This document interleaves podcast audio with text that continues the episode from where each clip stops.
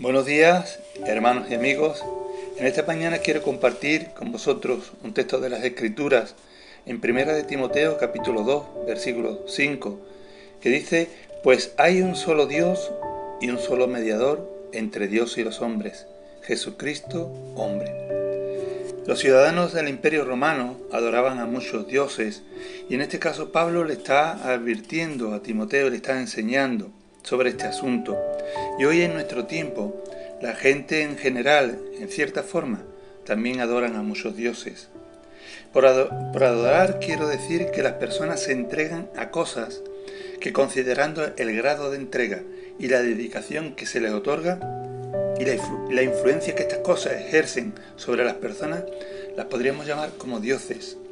Como por ejemplo, el entretenimiento o el ocio tan aferrado en todas las formas o en las variadas formas que, podemos encontrarlo, se ha convertido como una necesidad religiosa para muchas personas. Otros, en cambio, luchan por alcanzar una gran notoriedad. Hombres y mujeres a veces sacrifican virtud, honor, para lograr la fama. Por ello decimos que la gente hoy tiene una gran variedad de dioses, a quienes siguen religiosamente, pero la Biblia, como hemos leído, afirma que hay un solo Dios y Él es el Creador.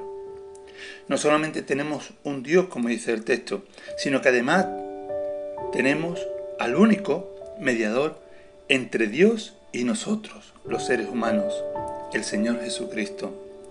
Él puede salvar hasta lo sumo, porque Él es Dios y porque ha pagado ese precio tan grande de nuestra salvación. Él es el mediador porque también se hizo hombre.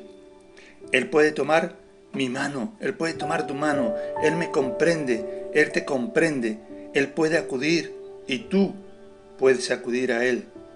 Y Él no se va a enfadar contigo ni a perjudicarte en modo alguno.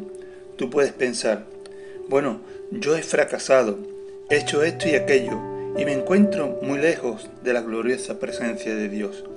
Mi querido hermano y amigo, en esta mañana quiero decirte que Él ya sabe todo eso y aún te ama y quiere rodearte con sus brazos de amor.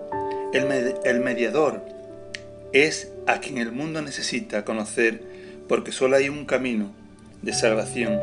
Jesús dijo, yo soy el camino, la verdad y la vida.